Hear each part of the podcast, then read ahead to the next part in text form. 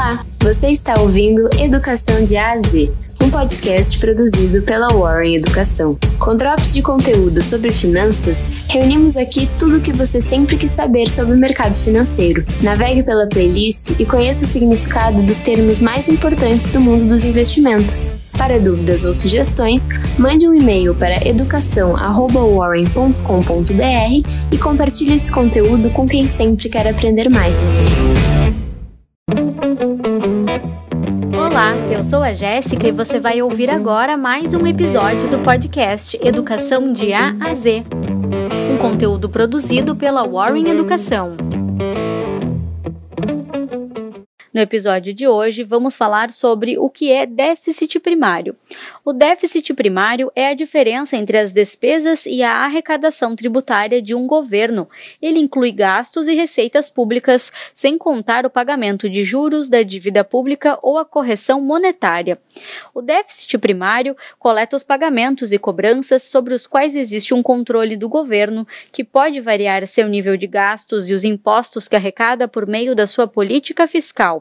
Por esse motivo, o pagamento dos juros da dívida não faz parte do déficit primário, uma vez que não dependem de ações do governo no período, mas estão previamente comprometidos. Quando os juros são incluídos no déficit, podemos dizer que se trata de um déficit operacional.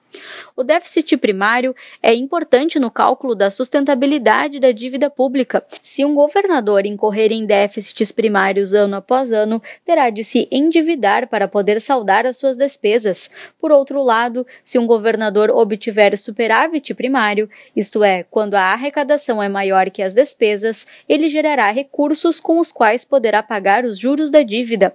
Para entender melhor, podemos dizer que o déficit primário é um indicador muito importante importante para se conhecer a situação das finanças de um Estado.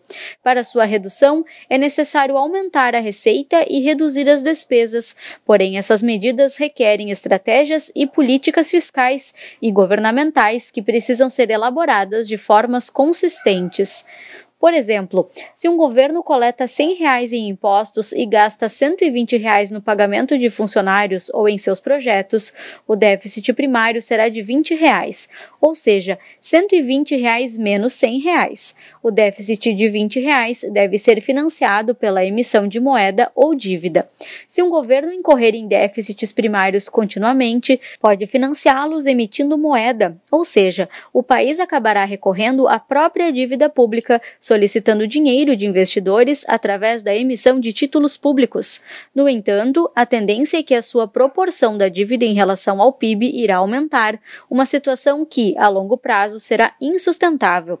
Por outro lado, se o governo arrecada 100 reais, mas gasta apenas 90 reais, o superávit primário de 10 reais pode ser usado para pagar juros, o que tende a reduzir sua relação da dívida sobre o PIB. Dessa forma, a dívida pública torna-se mais sustentável sustentável. Esse foi mais um episódio de Educação de A a Z, um podcast produzido pela Warren Educação. A locução e a produção são de Jéssica Mazola e Natália Henkin e edição de Cássio Augusto Ramos. Gostou? Siga nos acompanhando e compartilhe esse conteúdo com quem sempre quer aprender mais. Até a próxima!